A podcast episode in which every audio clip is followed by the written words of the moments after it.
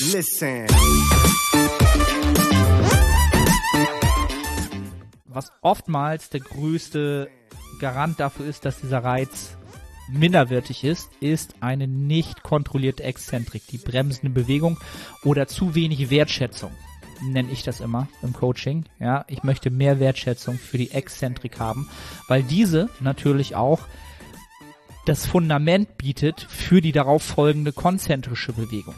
Ja, also wenn ich bremsend kontrolliert in den Umkehrpunkt arbeite, habe ich natürlich ein viel stabileres ähm, Start-Setup für die eigentliche Kontraktionsbewegung. Ja? Und das geht halt vielen ab oder sie vernachlässigen es, wenn die Ermüdung am Ende eines Satzes reinkickt, ja, wenn man dann sagt, okay, vielleicht ist, da, ist man dann auch so ein bisschen wieder zahlengetrieben, ego-getrieben, man möchte unbedingt die Anzahl an Wiederholungen schaffen, Wiederholungen mehr schaffen, dann fängt man an zu hetzen.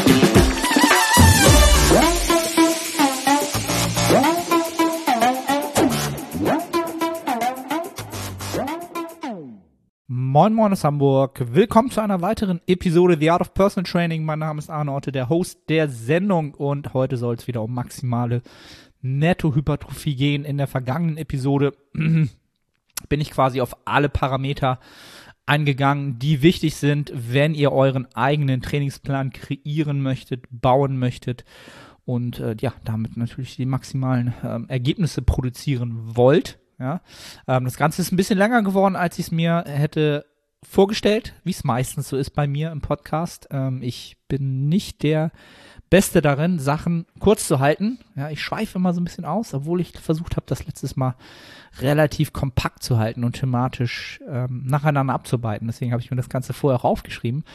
Aber es ist doch ein bisschen länger geworden. Ähm, deswegen möchte ich den letzten Teil jetzt quasi nochmal als separate Episode hier rausbringen, raushauen für euch. Ähm, nämlich was diese ähm, beiden Faktoren, die ich am Ende angesprochen habe, ne, die wichtigsten, effektivsten ähm, Faktoren, die wir haben, nämlich die mechanische Spannung, ja, plus den Multiplikator, das entsprechende Trainingsvolumen, ja. Ähm, diese beiden Faktoren können natürlich durch bestimmte ähm, Faktoren ähm, negativ beeinflusst werden. Ja, ich habe es ja letztes Mal so ein bisschen am Ende so äh, dargestellt oder ähm, das Fazit war, die Spannung ist der Mechanismus, das Volumen ist die Dosis. Ja. Und jetzt gibt es natürlich, ähm, wie soll ich das sagen, bestimmte Themen oder bestimmte Bereiche im Training, die euch bei dem Optimum, diese beiden Faktoren miteinander zu verknüpfen, immer wieder negativ beeinflussen können. Ja? Sie sorgen dafür, dass der Reiz an ähm, Qualität verliert. Und genau über diese beiden Faktoren, ich habe das mal in zwei Kategorien aufgeteilt, nämlich in den, ähm, in den Reiz und einmal in das Thema Ermüdung. Ne? Also wieder unsere zwei Währungen, die wir immer haben im Muskelaufbau. Wir wollen einen Reiz setzen und wir bezahlen dafür in der Währung Ermüdung.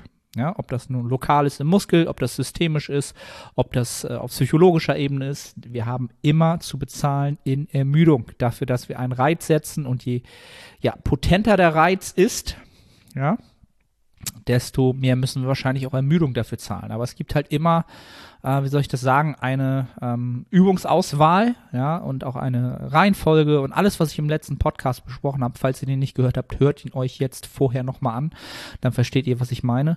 Ähm, es gibt immer gute Deals. Es gibt immer ein gutes Preis-Leistungs-Verhältnis, ja, von Reiz zu Ermüdung. Ja, die Reiz-zu-Ermüdungsratio oder ähm, wie man im Englischen auch das Ganze betitelt hat, äh, Dr. Mike Israel nämlich äh, in der Stimul Stimulus to Fatigue Ratio mal dem Ganzen ein, dem Kind einen Namen gegeben ähm, gibt es halt ein gutes Preis-Leistungs-Verhältnis und ein schlechtes Preis-Leistungs-Verhältnis. Und genau das ähm, kann auch ein limitierender Faktor dabei sein, ähm, warum eure Zuwächse nicht so ausfallen, wie ihr es euch vorstellt, obwohl ihr vermeintlich auf dem Zettel, ja, den Trainingsplan, ihr habt alles, ja, äh, wie soll ich sagen, versucht zu berücksichtigen, was ich im letzten Podcast erwähnt habe. Dennoch passiert oder habt ihr nicht die Ergebnisse, die ihr haben wollt. Ja, und ähm, ein ganz, ganz wichtiger Punkt, ja, der dort ähm, ja meistens mit reinspielt, ist ein minderwertiger Reiz. Der Reiz ist nicht so qualitativ, wie ihr glaubt, dass er daherkommt. Ja, und ähm, beim qualitativen Reiz spreche ich immer davon, was kommt am Ende des Tages oder am Ende der Wiederholung auf der letzten sozusagen motorischen Endplatte, dem kleinsten Teil des Muskels an mechanischer Spannung wirklich an.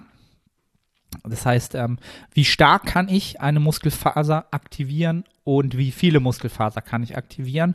Und das beides wieder miteinander gekoppelt gibt dann darüber Ausschluss, wenn man es wirklich messen könnte, zu 100 Prozent, wie potent, wie qualitativ dieser Reiz ist. Ja, und oftmals sind diese beiden Faktoren halt nicht so hoch von der Qualität, wie wir es uns äh, vorstellen oder glauben würden, dass das Ganze der Fall ist. Ja, ähm, und Faktoren, warum jetzt ein Reiz minderwertig sein könnte, könnten folgende sein. Also das erste, was mir einfällt, ist eine entsprechend nicht optimale Übungsauswahl. Ja, typisches Beispiel, ihr habt einen langen Oberschenkel, genau wie ich, und sucht euch ähm, entsprechend als erste Übung eine Langhantelkniebeuge aus eine Highbar-Kniebeuge, ja, bei der man nun denken könnte, ja gut, da ist man aufrechter.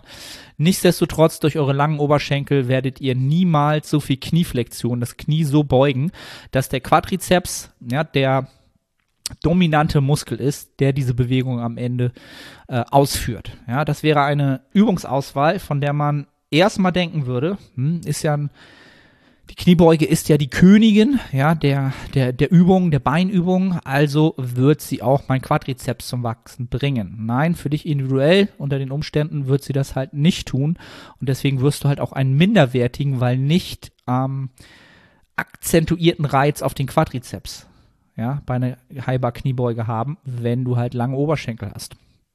Und das wäre halt eine suboptimale Übungsauswahl, ne? also ein typisches Beispiel dafür. Dann der zweite Punkt, der auch ähm, mindestens genauso oft der ähm, Auslöser oder der, der, der, der Grund für nicht, ja, ähm, wie soll ich das sagen, für, für, für die nicht-Ergebnisse, äh, die man sonst, äh, die man sich erwartet, zuständig ist oder verantwortlich ist, ist die minderwertige Ausführung.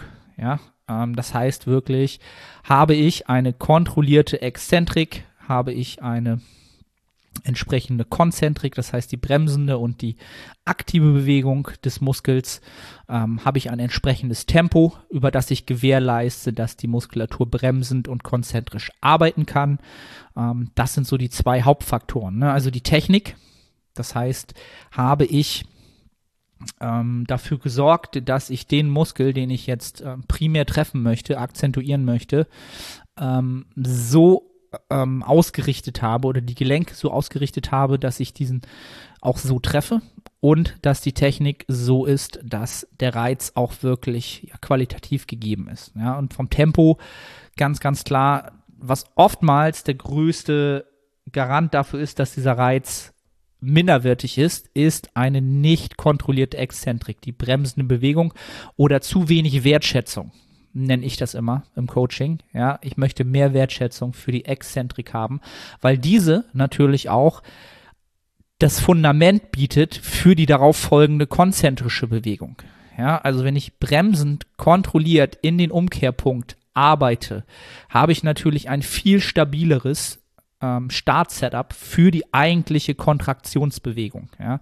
Und das geht halt vielen ab oder sie vernachlässigen es, wenn die Ermüdung am Ende eines Satzes reinkickt, ja, wenn man dann sagt, okay, vielleicht ist, da, ist man dann auch so ein bisschen wieder zahlengetrieben, ego-getrieben, man möchte unbedingt die Anzahl an Wiederholungen schaffen, Wiederholungen mehr schaffen, dann fängt man an zu hetzen, weil man merkt, oh, mir geht langsam entsprechend die Kapazität aus, ob nun lokal, muskulär, neuronal, stabilisierend oder auch von der Herz-Kreislauf-Kapazität, dass einem die Puste ausgeht. Ja? Und wenn man dann natürlich die, das Tempo nicht einhält, ja, die Exzentrik einfach schneller gestaltet, dann wird die Konzentrik auch an Qualität leiden und äh, ihr habt vielleicht die Wiederholung am Ende geschafft, ja, ihr wolltet 13 statt 12 schaffen, aber am Ende waren es effektiv nur 11.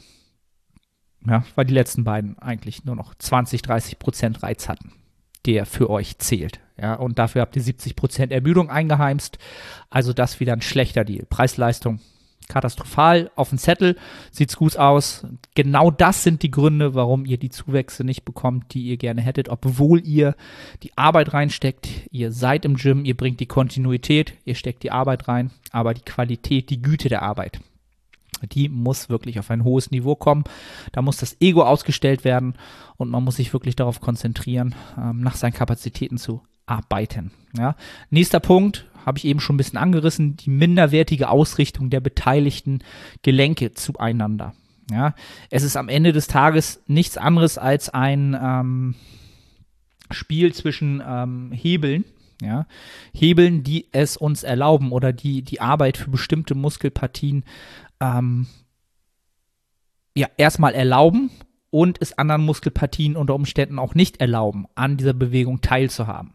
Ja, ähm, das können jetzt unzählige ähm, Konstellationen sein. Ne? Am Ende des Tages muss die Ausrichtung der Gelenke zueinander ähm, so eingestellt sein oder so optimiert sein, dass der entsprechende Muskel auch so arbeitet, wie es sein sollte.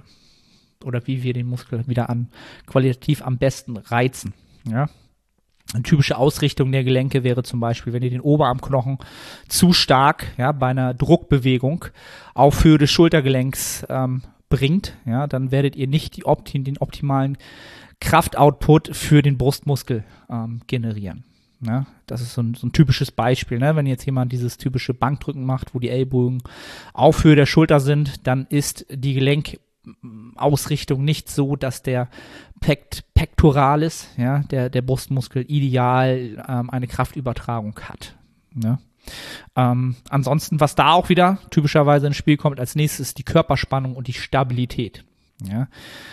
Eine Grundkörperspannung, auch im Körperkern, das heißt das Runterziehen des Brustkorbes und des, des Rippenbogens, ja, als Grundspannung des Körperkerns bei ganz, ganz vielen Übungen ähm, und vor allen Dingen die Stabilität über entsprechende Polster.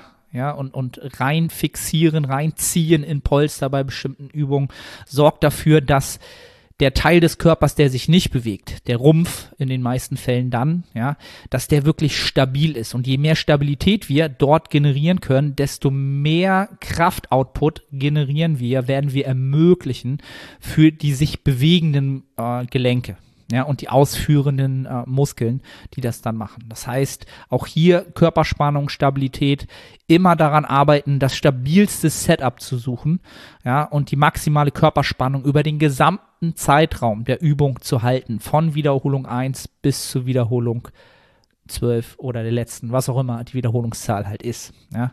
Auch ein ganz, ganz großer Faktor, wo am Ende die Stabilität verloren geht und wir wieder diese Reizqualität ja, eintauschen gegen Ermüdung und minderwertigen Reiz. Ja. Was dann natürlich noch ins Spiel kommen kann, ist die ähm, relative Intensität. Das ist die, die Nähe zum Muskelversagen. Ja. Ähm, das kann in beide Richtungen ausschlagen. Es kann eine übermäßige relative Intensität sein.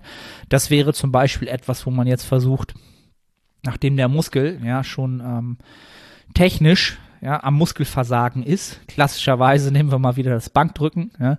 Ihr schafft keine konzentrische Wiederholung mehr, aber ihr holt euch jemanden heran, der ähm, euch noch quasi die letzte Wiederholung nochmal mit hochzieht. Hm?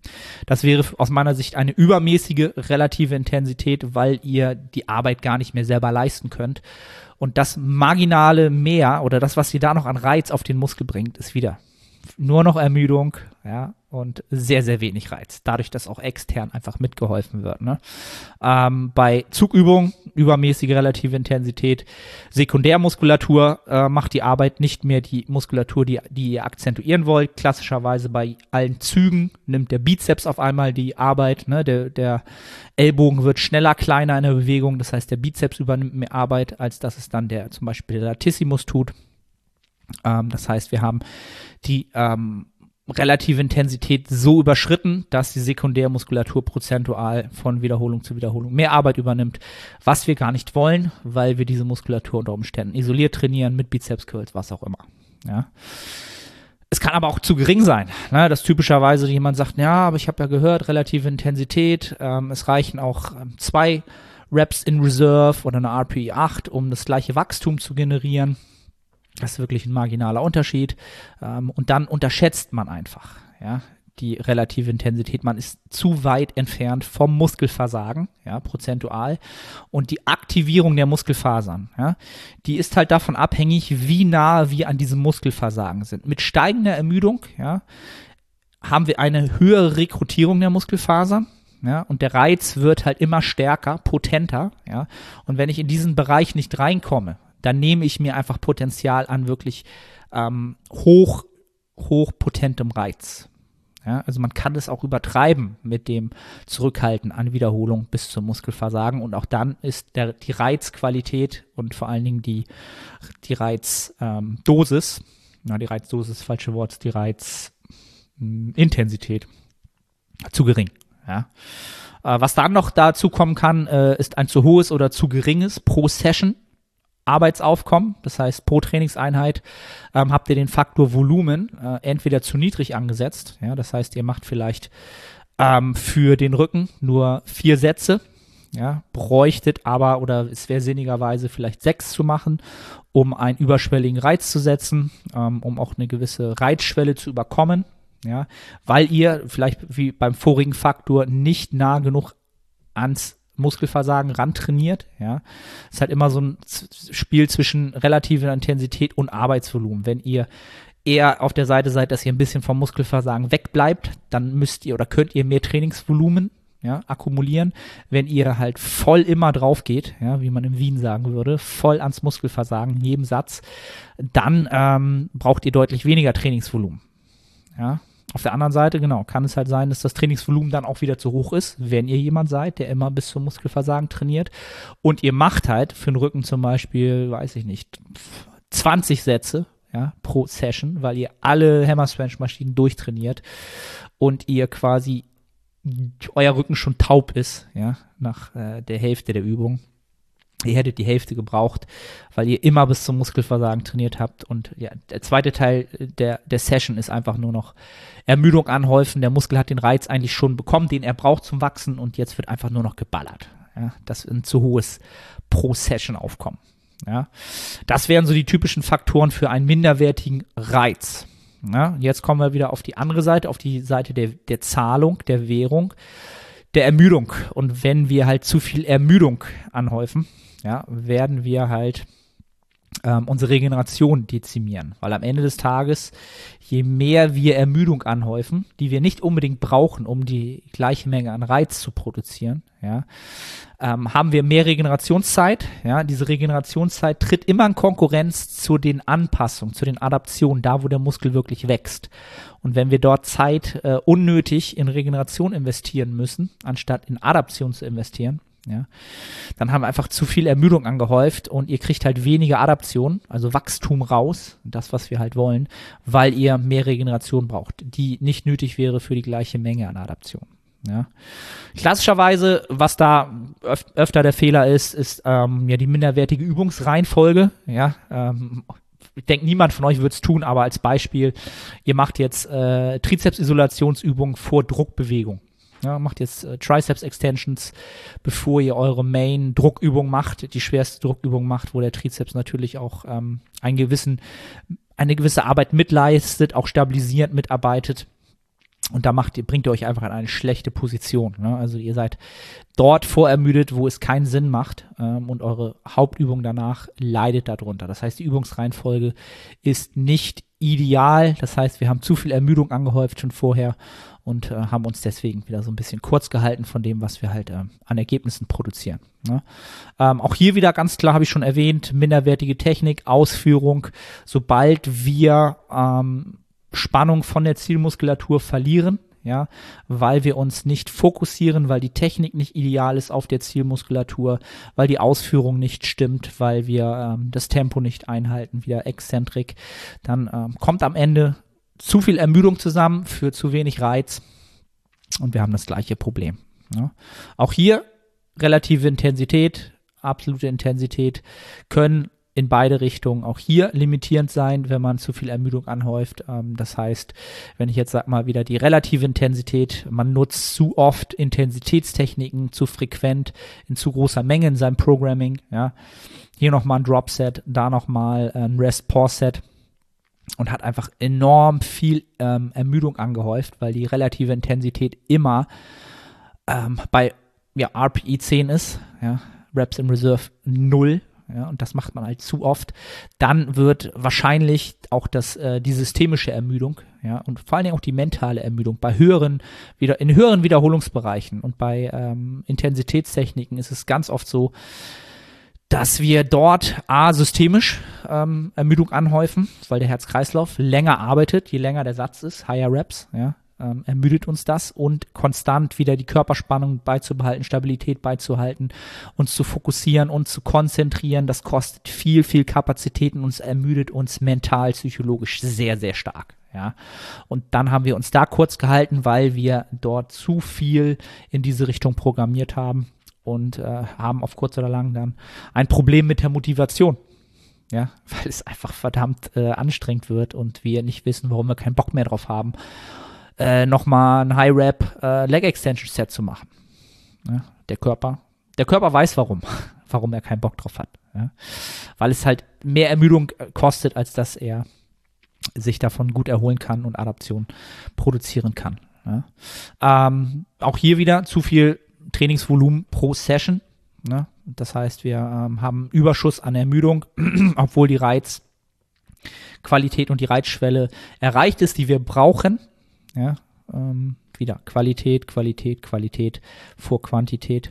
Ähm, übermäßiges Aufwärmen kann auch ein Faktor sein. Ja, wenn ich jetzt zu viele Aufwärmsätze mache, auch zeitlich einfach viel zu viel Zeit investiere, bevor ich in die Einheit reingehe. Also wenn ich schon eine Stunde mit Mobility ähm, Aufwärmsätzen ähm, verbringe, ja, quasi wie ein, mich quasi wie ein Powerlifter auf meine zwei, drei Lifts vorbereite, dann mache ich was falsch, dann ähm, ist mein Fokus nicht der richtige fürs Hypertrophie-Training. Das heißt, Aufwärmen sollte adäquat sein, Aufwärmen sollte etwas sein, was euch dazu befähigt, für einen kurzen Zeitraum, ja, mehr Performance so zu leisten, spezifisch zu leisten für einen guten Hypertrophie-Reiz. Das heißt, ihr solltet euch so aufwärmen, dass ihr eure, eure Beweglichkeit kurzfristig so freischaltet, dass ihr in einer möglichst großen aktiven Range of Motion den Muskel belasten könnt. Ja, das kann auch kurzfristig nur für die Einheit der Fall sein. Sobald ihr mit dem Training fertig seid, zwei Stunden später ist diese, ist diese ähm, Mobilität nicht mehr gegeben, aber das ist auch völlig egal, weil ihr braucht sie nur in dem Moment, wo ihr den Muskel wirklich überlasten möchtet. Ähm, na, und natürlich Sehnen- und Bandapparat auf die Belastung vorbereiten, was der Performance zugutekommt, wo ihr einfach besser performen werdet, Körpertemperatur ein bisschen hochfahren, ähm, einfach um die Performance sicherzustellen. Ja? Ähm, aber es sollte alles aus meiner Sicht nicht länger als 10 bis 20 Minuten Aufwand ähm, nach sich ziehen. Und dann kommen wir aus meiner Sicht in einen Bereich, wo wir nicht mehr spezifisch äh, für die Hypertrophie uns aufwärmen, sondern dann schon ja, anderweitig äh, tätig sind. Ne? Und was sonst am Ende, aller, allerwichtigste, ein nicht allerwichtigster Punkt, aber auch oft ein Punkt, nicht genügend Pausenzeit zwischen den Sätzen. Ja, wenn ihr euch äh, zwischen den Sätzen nicht so lohnend erholt, dass ihr die ideale Performance für den nächsten Trainingssatz vorbereitet, dann werdet ihr euch da natürlich auch äh, von der mechanischen Spannung kürzer halten, wenn ihr dann ähm, ja nicht die gleiche mechanische Spannung bewegen könnt, vielleicht weniger Wiederholung schafft, als wenn ihr 30 Sekunden länger pausiert hättet ähm, also zum Thema Pausenzeiten, so lange, wie es vonnöten ist, um wieder leistungsfähig zu sein. Das heißt, der Lokal der Muskel sollte so erholt sein, dass er nicht mehr brennt, dass ihr das Gefühl habt, er kann wieder was leisten. Der Herzkreislauf sollte so weit sich wieder erholt haben, dass die Herzfrequenz so weit runtergefahren ist, dass das nicht schon zum Anfang des Satzes noch etwas ist, was euch limitiert, wo ihr noch aus der Puste seid. Und ihr solltet mental auch euch wieder ähm, fokussiert haben, darauf konzentriert haben, was der nächste Satz für euch bedeutet im Gesamtkontext dieser Übung, dieser Einheit, der, des Trainingsblocks und des Endziels am Ende des Tages. Ja. Das sind so die zwei Faktoren, die euch limitieren können, wenn ihr maximale ja, Anpassungen möchtet. Ähm, minderwertiger Reiz und zu viel Ermüdung. Ähm, ja, ich hoffe, das Ganze hat euch geholfen. Ähm, auch hier wieder kurz am Ende nochmal ein bisschen ähm, äh, Werbung für die Nettohypertrophie, mein Trainingsprogramm, in der diese Faktoren natürlich alle berücksichtigt werden, in der ihr einfach nur ähm, bestimmte Übungen aus, auswählen müsst, ja, könnt, ja und dann diese ganzen Faktoren äh, für euch berücksichtigt werden. Ihr einfach nur noch sagen müsst, ich möchte so viele Trainingstage haben, ich suche mir die Übungen raus, die für mich passen. Auch die Übungsauswahl wird dort nochmal ähm, erklärt. Auf dem Campus erkläre ich euch nochmal ganz genau, wie ihr Übungen für euch raussucht. Und dann habt ihr einen Trainingsplan, ein Trainingssystem, was diese Faktoren alle berücksichtigt und ihr müsst nicht zu viel drüber nachdenken, weil das Ganze natürlich in, ähm, ja, in, im Kontext alles zusammenzubringen ist natürlich gar nicht einfach. Ähm, das so als kleiner, ähm, im Englischen nennt man Shameless Plug am Ende. Ansonsten hoffe ich, hat die Episode euch wieder etwas geholfen, ähm, zu verstehen, wie Hypertrophie am Ende des Tages idealerweise funktioniert. Wenn, wenn das getan hat, äh, wenn euch das geholfen hat, freue ich mich natürlich, wenn ihr bei iTunes eine 5-Sterne-Bewertung da lasst, ähm, ein ähm, auch schreibt, was der Pod Podcast euch schon gegeben hat, muss nichts dramatisch sein. Ähm, falls ihr das bei Spotify hört, das Ganze abonnieren, synchronisieren und was mich natürlich sehr, sehr freuen würde, was dem Podcast auch hilft, das Ganze bei YouTube nochmal ähm, Algorithmus-Kommentar da lassen, abonnieren, damit das Ganze wächst. Wenn ihr alles drei macht, seid ihr eh die Besten. Ja. Das soll es gewesen sein. Ich bedanke mich für, euer, äh, für eure Aufmerksamkeit und äh, verbleibe wieder bis zur nächsten Episode. Ciao, ciao. Moin Moin, Arne hier. Ganz kurze Unterbrechung, um dich auf die Nettohypertrophie hinzuweisen. Du strebst nach maximaler Hypertrophie, du fragst dich, ob das Steigern des Gewichts auf der Handel oder doch eher die Mind-Muscle-Connection Priorität hat, ob die Intensität, also die Nähe zum Muskelversagen ausschlaggebend sind oder doch eher ein dynamisches Trainingsvolumen. Kurz gesagt, alle diese Faktoren sind relevant, wenn es um Hypertrophie geht. Die Nettohypertrophie bietet eine Trainingsplanung, die all diesen Faktoren gerecht wird und einen Zeitraum von vier Monaten über drei Phasen, also drei Mesozyklen, jedem der genannten Faktoren zur passenden Zeit seine stärkste Rolle spielen lässt. Die einzelnen Phasen sind so gestaltet, dass die Ergebnisse in Form von Anpassungen die nächste Phase befeuern. Diese Phasenpotenzierung ermöglicht es auch, Adaptionswiderstände, also Prozesse, die positive Anpassungen mit der Zeit kleiner ausfallen lassen, zu kontern und über alle drei Phasen möglichst viel Nettohypertrophie zu produzieren. Wenn du also ein Trainingssystem suchst zu einem fairen Preis, dann schau jetzt in die Beschreibung und ich freue mich, dich bei der Nettohypertrophie begrüßen zu dürfen.